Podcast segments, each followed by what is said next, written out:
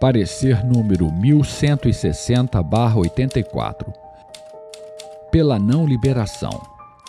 O texto da obra em exame critica a atuação de representantes do governo, utilizando caricaturas de domínio público, sinistro gordinho, pelas rampas do Planalto, ou citações como preso pelo financiamento do BNH, que tornam possível identificar tais autoridades ou instituições.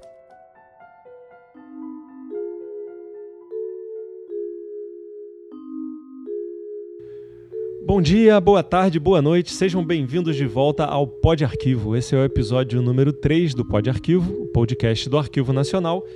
E esse trecho que vocês acabaram de ouvir faz parte do parecer de um censor do DCDP, Divisão de Censura de Diversões Públicas, vetando a veiculação da música Kriser, uma versão brasileira muito bem humorada do clássico do Michael Jackson, Thriller. O DCDP era o órgão oficial de censura da ditadura militar, vigorou entre 1972 e 1988, e sua principal função era aprovar ou vetar as produções artísticas mediante pareceres de censores.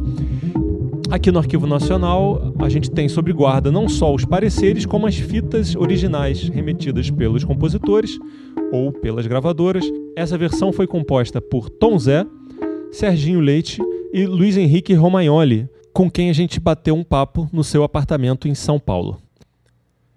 O Roma é um cara com uma longa trajetória no rádio brasileiro, passou pelo Jornal do Brasil, Rádio Cidade, Jovem Pan, Grupo Bandeirantes, dirigiu o programa Café com o Presidente, coordenou as mudanças no programa Voz do Brasil, no governo Lula.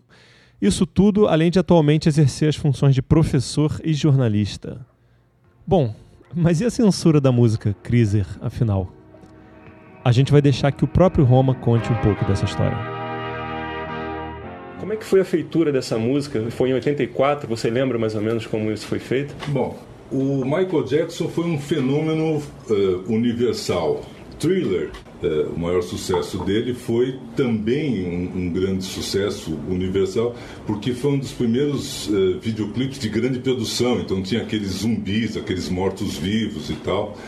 Então era um, foi um grande sucesso. Então, não só é, um sucesso comercial, como também um sucesso de paródia. Muita gente parodiou thriller de várias maneiras. Aqui no Brasil, por exemplo, só para registro, tem um, um, uma paródia até do Chico Bento, da turma da, da Mônica, em cima do.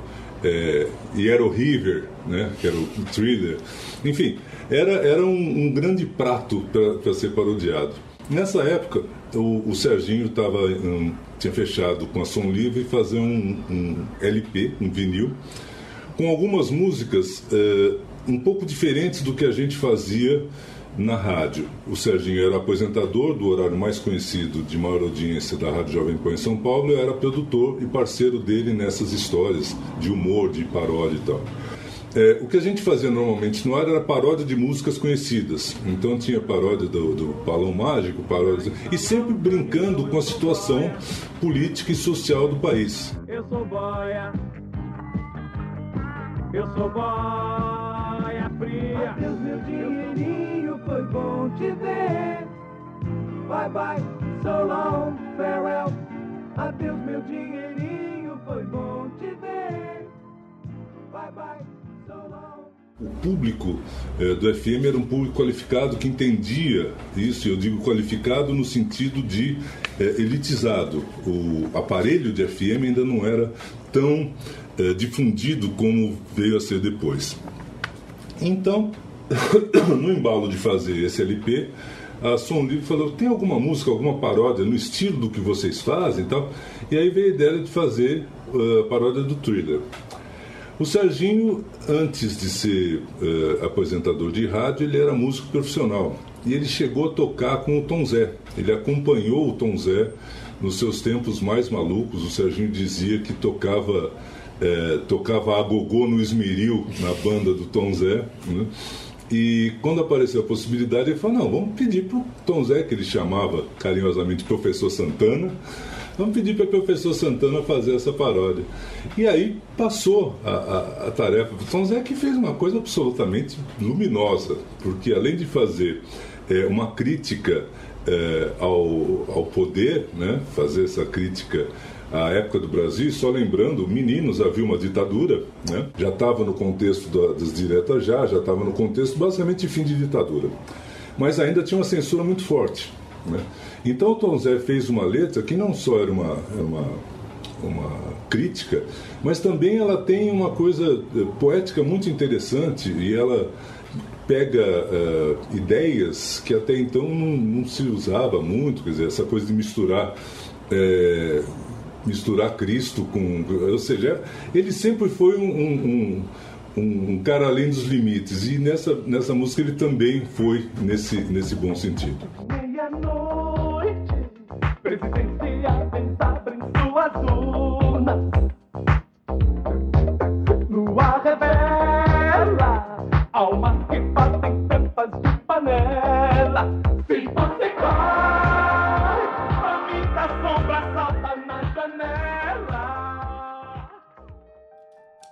Pela não liberação.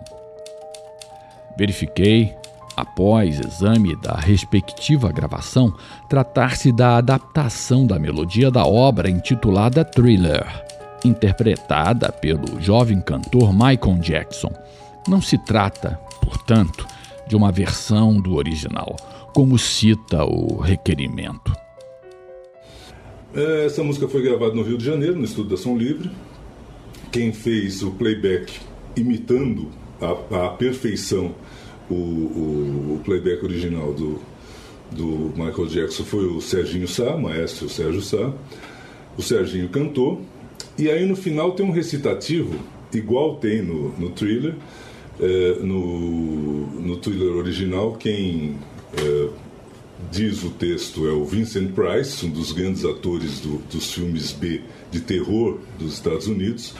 E aqui, esse texto, que aí é a parte que eu fiz, é, a gente passou pelo Marcos Matias, que para quem não, não lembra, muita gente não vai lembrar, era a voz original do Fred Flintstone. Ei, baixinho, vamos embora, Vilma tal.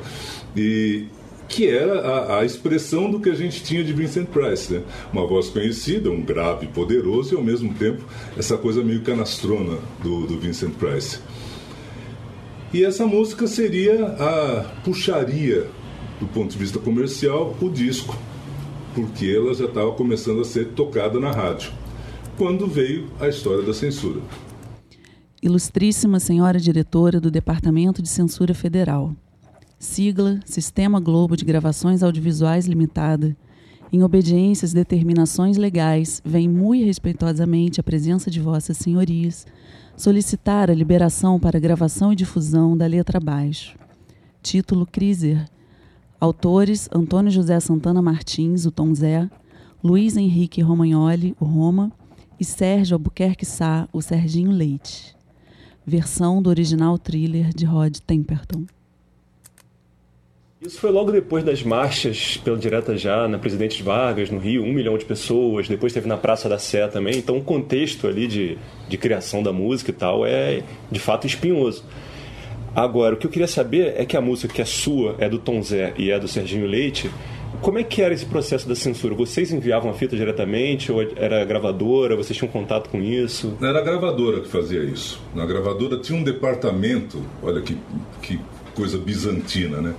A gravadora tinha um departamento, tinha lá um advogado ou, ou algo parecido, uh, que negociava músicas com a censura.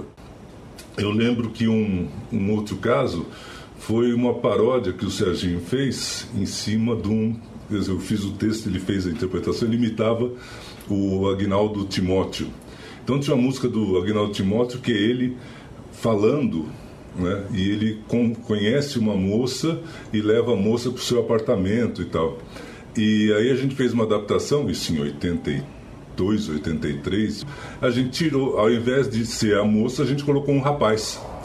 Então isso virou um processo, virou um talagão de 200 páginas, foi para censura e tal. E a gente tocou isso três, quatro vezes na rádio, que era o que a gente tocava normalmente uma paródia. Então a censura não tinha lógica. Um outro exemplo que a gente teve, o Serginho e eu produzimos o, o último disco da formação do Língua de Trapo, que é um conjunto de humor aqui de São Paulo, e que pela primeira vez tinha um apoio de uma gravadora grande para fazer um disco bacana e que com a, a mão do Serginho a minha e mais outros caras, com uma pegada um pouco mais para tocar em FM, para ser menos alternativo e tocar pelo menos algumas faixas no FM. Esse projeto foi por espaço porque a censura proibiu quatro músicas. Uma, uh, basicamente a principal, que era chamava Marcinha Ligou, e era Marcinha Ligou as Trompas. Uh, e tinha um solo de trompa, era bem bacana. Mas enfim, a censura era essa, ela não tinha lógica, era uma coisa que existia dentro da, da, da, gravadora, um departamento que cuidava disso, que ia lá, negociava e tal. E era realmente uma época de lusco-fusco da ditadura. De chefe do gabinete, por delegação do diretor-geral do Departamento da Polícia Federal, para senhores representantes do Sistema Globo de Gravações Audiovisuais. Comunicamos que o seu recurso referente à letra musical Chrysler foi indeferido, por ferir a dignidade nacional representada na pessoa de autoridade constituída. Geraldo José Chaves, chefe do gabinete. A partir de 79 começou a vigorar o Conselho Superior de Censura, que era uma instância de recurso no caso de uma música ser proibida. Se não me engano, era formado por sete representantes do governo e nove da sociedade civil, e dentre esses da sociedade civil, o Ricardo Carvalbim, por exemplo, era o responsável é, pelo lado da música. Ele dá um parecer favorável à liberação, uhum. acaba liberando. Então é engraçado que logo depois que o AI-5 para de vigorar, o Conselho Superior começa a, a, vigorar. Ou seja, é uma maneira que a gente pode entender hoje como progressista de, de se liberar coisas, de se dar acesso ao que antes era. era é, basicamente era o ritmo da coisa. Então, assim, você termina um período completamente monolítico de ditadura e entra numa fase de mais ou menos. Ou seja, você tinha a possibilidade da negociação. Então, não se cancelava a censura com o fim do AI-5. Você criava uma instância que ainda podia censurar e censurou muita coisa. E como diria o Milor Fernandes da época, se é, se é de censura não pode ser superior, né? Ótimo. Tal Conselho Superior de Censura. É, e era realmente um, um corpo a corpo. Eu não lembrava do parecer do, do Ricardo Cravalbin. É um, é um luxo né, ser defendido por alguém com, essa, com, esse, com esse peso. E, e realmente a argumentação era essa. É, eles não tinham muito como segurar é, o fato de que os políticos eram objeto de crítica. E era uma coisa crítica no sentido da opinião, no sentido do que rolava pela rua, no, saía nos jornais. A gente só deu corpo para esse tipo de, de sensação. Né? Os presidenciáveis era uma novidade, porque não tinha presidenciável, né? era ditadura, você trocava um general por outro. Então era a primeira vez que tinha presidenciável e, a, e as urnas, enfim, essas figuras não surgiam num contexto completamente saudável, porque não veio por conta de direta já. Os presidenciáveis eles surgiam ainda da sombra da ditadura, os, tinham os mais para lá, os mais para cá, os completamente contra, mas enfim, o processo ainda não era claro. Né?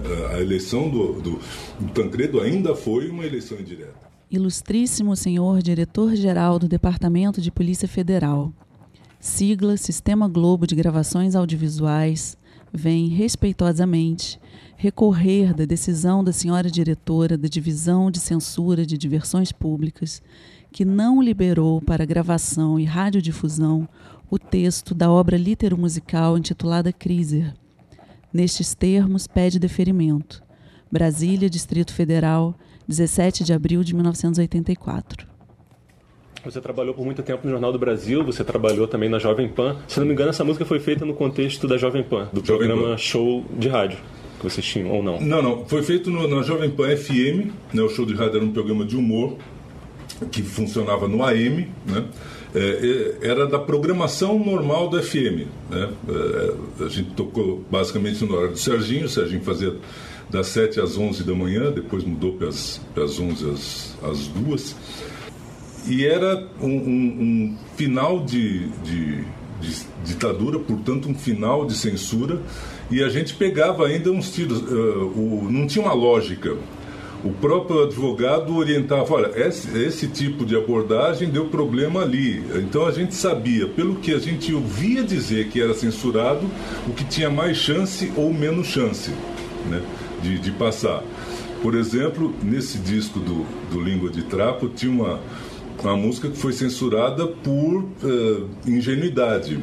Eles mandaram a letra uh, acreditando na democracia, que era um era assim, nós somos uma geração revoltada, era uma coisa meio, meio punk rock, né? E que dizia que o, o, o governo quer fuder, o governo quer fuder todo mundo ao mesmo tempo. A dificuldade de passar um conceito como esse era óbvia. E a gente tinha estudo e falava, escreve, o governo quer poder. Né? E aí depois na interpretação você muda. É, mas eles foram, eles foram ingênuos nesse sentido, a música foi proibida, então menos gente ouviu.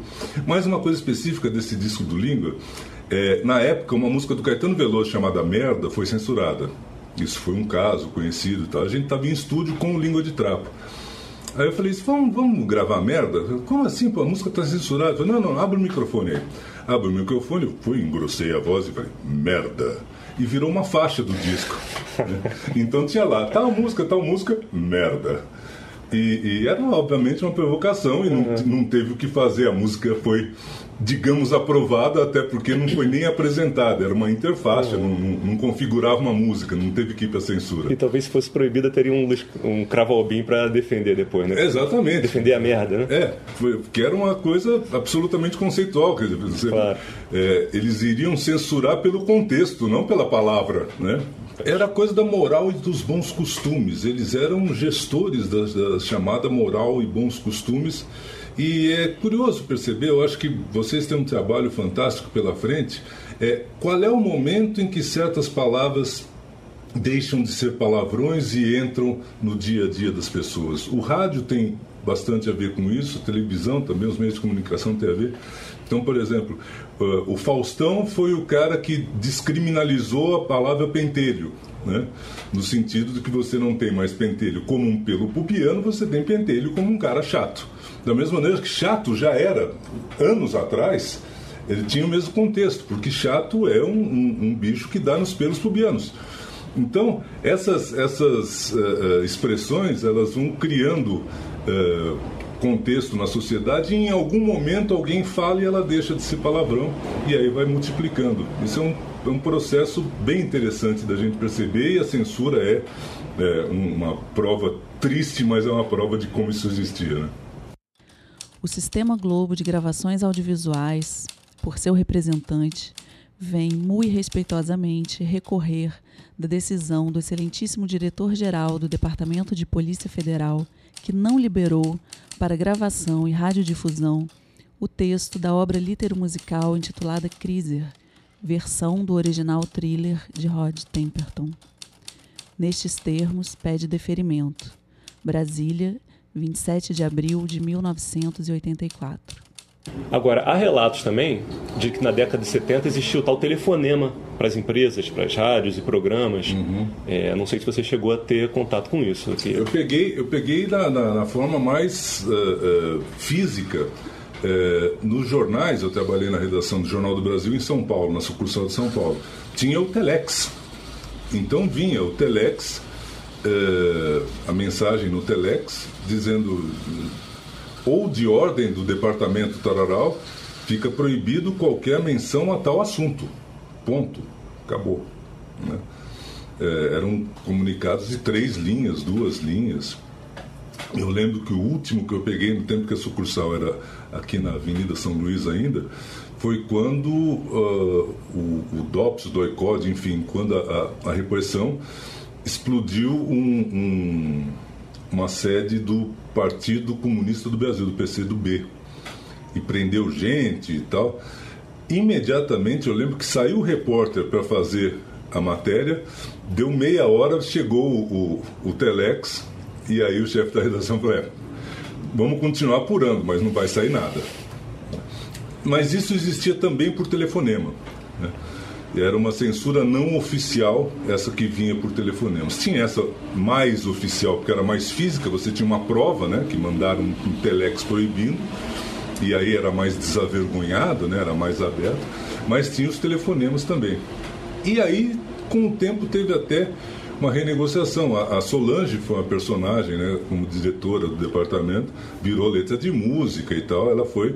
O Léo Jaime homenageou, é, imortalizou a Exatamente, Solange. exatamente. Então, ele é dessa geração que sabia e não sabia o que podia e o que não podia, ou seja, uma geração que foi tateando até depois de 88 a coisa anda pelos seus caminhos normais. Não existe uma censura prévia, o que existe é o mecanismo normal de qualquer país democrático. Né? DCDP referente letra musical Chrysler. 1. Um, as razões apresentadas não são suficientes para ensejar revisão na anterior decisão. 2 por delegação do senhor diretor-geral do Departamento da Polícia Federal, mantenho a não liberação da letra musical Chrysler por ferir a dignidade nacional. 3. Comunicar ao interessado. Brasília, 24 de abril de 1984. Geraldo José Chaves, chefe do gabinete.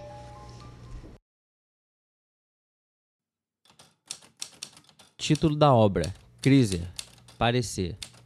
Não me parece que há injúria às autoridades nesta bem urdida letra de Tom Zé, um dos autores do movimento tropicalista. A censura de segunda instância promoveu duas avaliações desta peça. A primeira liberou, enquanto que a segunda vetou. Por um lado, a divisão das palavras cantadas no enquadro musical dilui a possível veemência das palavras, se uma veemência injustificada fosse questionada aqui, mas inexiste.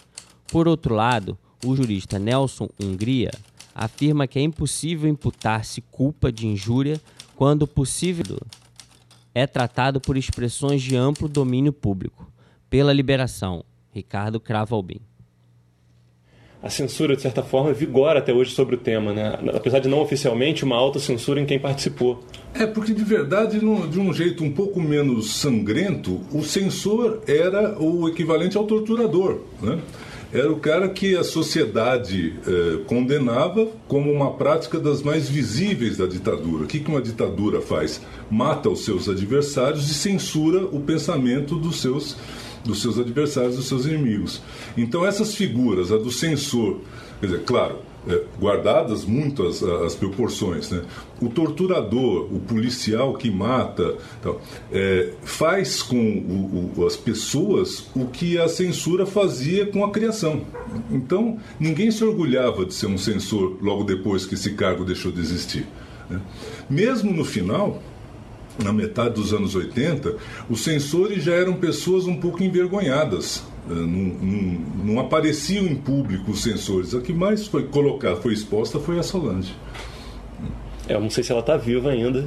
Espero que ela não esteja escutando aqui Seria... nossa conversa, mas. Não, agora até, não tem problema até pode, porque enfim. É, ela não tem mais poder de censurar, né? Não pode, não pode. não pode. E ao mesmo tempo ela deve ter feito uma autocrítica bastante interessante de como foi o, o, o mundo depois dela, né? Ou seja, nada aconteceu, o mundo não caiu, o mundo não acabou e as pessoas conseguem escolher o seu próprio gosto musical por vários tipos de mediações. E vamos deixar bem claro que a gente não recebeu nenhum telefonema até agora aqui. Nada. É, bom, tá certo que eu deixei o celular desligado, mas é, há uma coincidência no começo dos anos 80 entre o que estava acontecendo no mundo, do surgimento do jovem como um mercado, né, não só como um, uma, uma categoria uh, pensante, né, porque até então o, as pessoas eram crianças, depois viravam pequenas imitações, adolescentes, pequenas imitações de adulto e a adolescência era só um período aborrecido.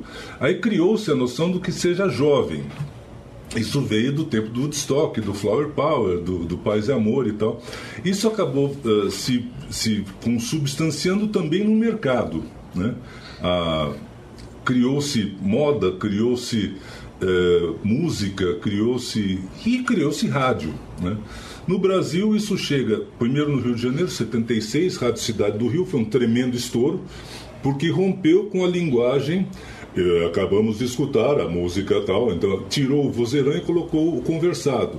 Então o Romilson, tudo, enfim, o, o Jaguar, o pessoal da Rádio Cidade é, orientados pelo Carlos Tauson, que é uma grande figura, uma, altamente significativa dessa época, começou a conversar com o público ao invés de se comunicar dessa maneira, restabelecendo um pouco o comunicador eh, popular do auditório, né, que tinha sido perdido em função da, do vozeirão de estúdio.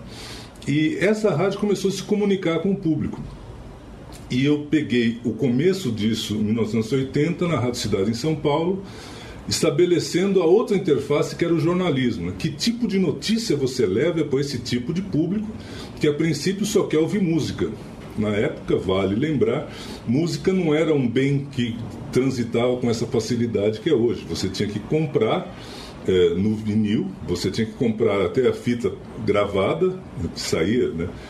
Da mesma maneira que tinha a versão vinil e depois CD, antes tinha a versão vinil e cassete. E era difícil você manter essa música, você acabava gravando direto do rádio em fita cassete. Vale lembrar que a gente está conversando aqui sobre o suporte de fita cassete. Né? Quem trabalha com arquivo sabe a dificuldade que é lidar com, com o suporte, sabe que fita enrola, amassa, o som perde a qualidade em um ano, dois anos. Sim, eu tenho é, é, coisas em fita cassete que eu perdi, entrevistas, gravações, que, enfim, não havia o digital. Né? O digital era nem um brilho nos olhos de quem estava começando na época com computadores do tamanho de uma sala, não, não, tinha essa noção. Então o meio era físico, então disco riscava, fita amassava, então era um, você tinha que ter um cuidado com isso. Né? É, então a transição, a transmissão da música era um bem não só pela, pela audição, mas também porque significava você poder gravar aquilo no cassete e, reproduzir aquilo. Então você montava seleções de música. Era a relação com a música era outra, né? E a relação das rádios com o público acabou se criando a partir daí. Então a fala era um, uma, um, uma coisa meio indesejável, apesar de que eh, a conversa era bem-vinda, né? Eh, as outras coisas, como a publicidade, o jornalismo, no primeiro momento era algo que causava estranheza que eh, as pessoas ligavam: para de falar, eu quero gravar a música e tal. Mas aí, com o tempo, você foi ampliando as possibilidades, ampliando o meio de audição, você começou a ter mais rádios jovens, mais rádio FM. É, começou a ter mais o aparelho de Walkman, ele passou a substituir um pouco uh, o toca-fita, de modo que você precisava andar com a sua caixa de fita para cima e para baixo para tocar ou na sua casa ou no carro, né? tinha o rádio toca-fita. O grande objeto de desejo dos, uh, que você ia ao contrabandista era comprar um toca-fita Roadstar, né? É, porque aí você tinha uma qualidade melhor para tocar as suas, as suas fitas tão arduamente gravadas. Então era um outro meio, né?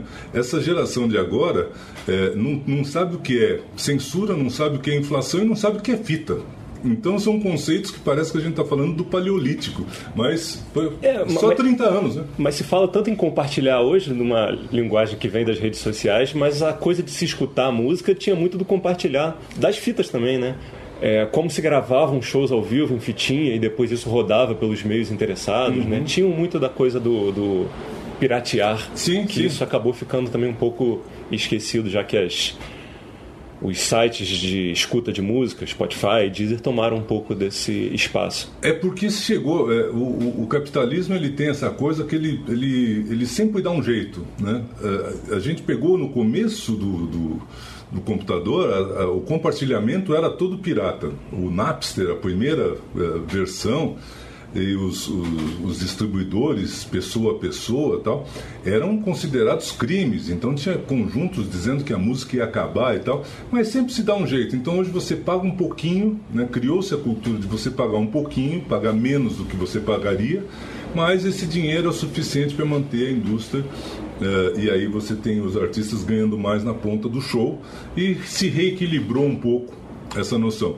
Mas é verdade, o público compartilhava mais as coisas. Então você emprestava a fita e voltava a fita amassada, se brigava com seu amigo tal.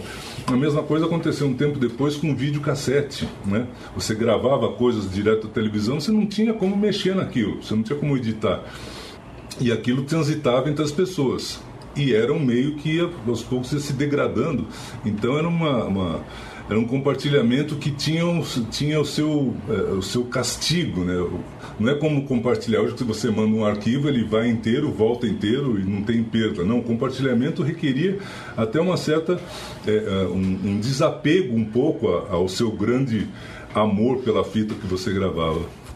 Mas enfim, acho que era uma. A gente tinha uma certa ingenuidade em relação ao, ao, meio, né? Sim. Essa coisa de você ter o registro na sua mão e não ser somente o, o, a TV que te passa esse registro, o cinema, ou seja, você ter na sua mão, na sua propriedade, é, o conteúdo, era uma novidade para as pessoas. Enfim, estou entrando aqui numa digressão, mas. Sim, sim, que... mas é isso. É, o, o, a maneira como as pessoas consumiam e consomem música mudou radicalmente e a gente está falando do período de uma vida. Eu tenho hoje 60 e eu sou do, do tempo do, do, LP, só LP, aí o, o vinil mais cassete, o, cass... o vinil mais CD. Eu, eu, sou velho a ponto de ter feito com o Serginho Leite um show no lançamento do CD no Brasil foi em 80 e qualquer coisa, eu lembro que a gente ouviu maravilhado, era, o, era justamente o thriller do Michael Jackson que tocava nessa época, ele, acho que de 82, 83. É, montou-se, esse lançamento foi no Rio, montou-se um aparelho de CD com várias caixas e tal, a gente falou, nossa, que sonsaço! E tempos depois aí foi se recuperar o sonsaço do vinil. Enfim, tudo é meio cíclico, né? Tudo, tudo não, e, e, sobre discos, vamos deixar registrado. A gente está gravando aqui na casa do Luiz, em São Paulo. Ele é um colecionador, já me falou aqui da coleção de discos. E, pasmem, tá tudo catalogado. Então, é o, o sonho de qualquer arquivista é olhar esses disquinhos aqui catalogados, em caixa. É, Raríssimo. Pois é, é, é, eu sou dessa época de você dar valor ao seu suporte, né? E é um país sem memória, mas algumas pessoas mantêm. Né? Eu, eu gosto de guardar, na medida do possível, é, guardar organizado.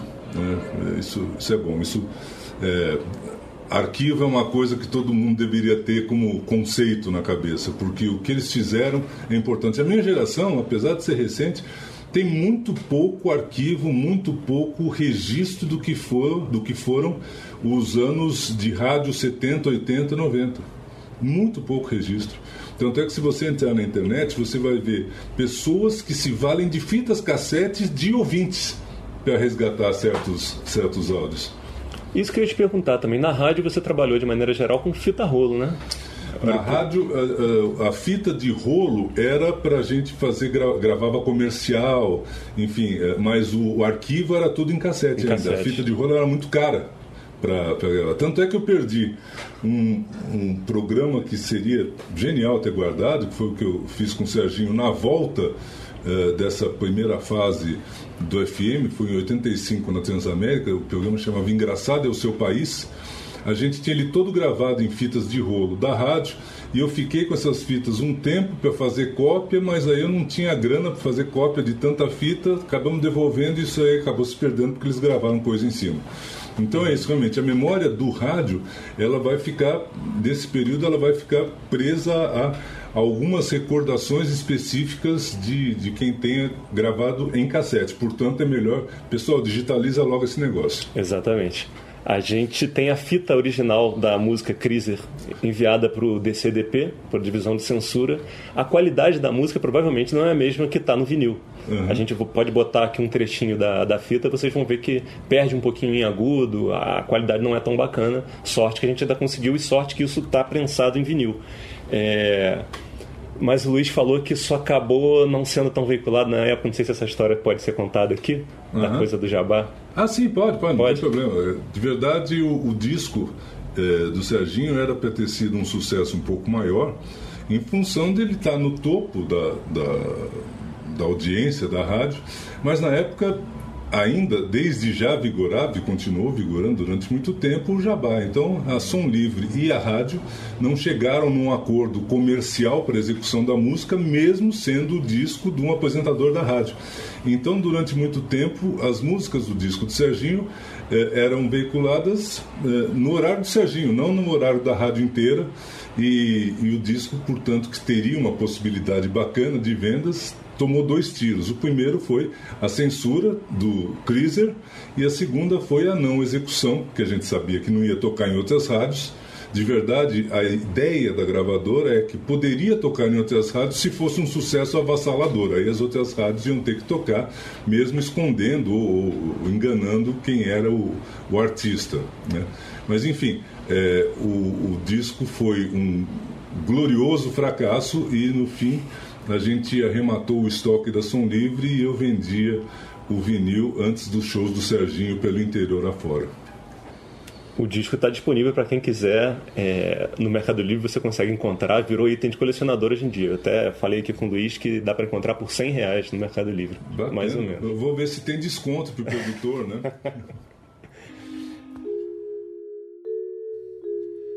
Bom, meus caros, a gente fica por aqui. Esse foi o Pod Arquivo número 3. A gente agradece profundamente aos servidores que emprestaram suas vozes para fazer esse podcast acontecer. E eles são, em ordem de aparição, o Clenilson Miranda, Aline Torres e Rafael Medeiros. É isso, até a próxima e vocês ficam com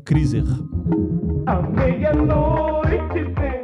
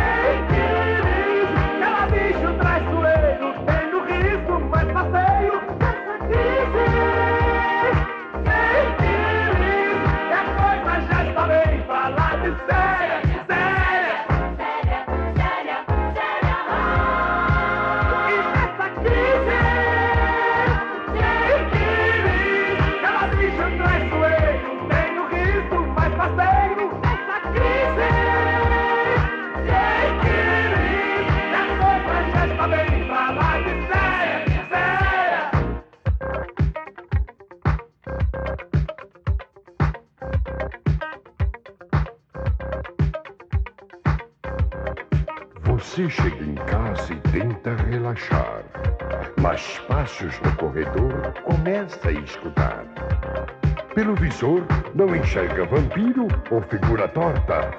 Pior, é o cobrador que põe a conta embaixo da porta.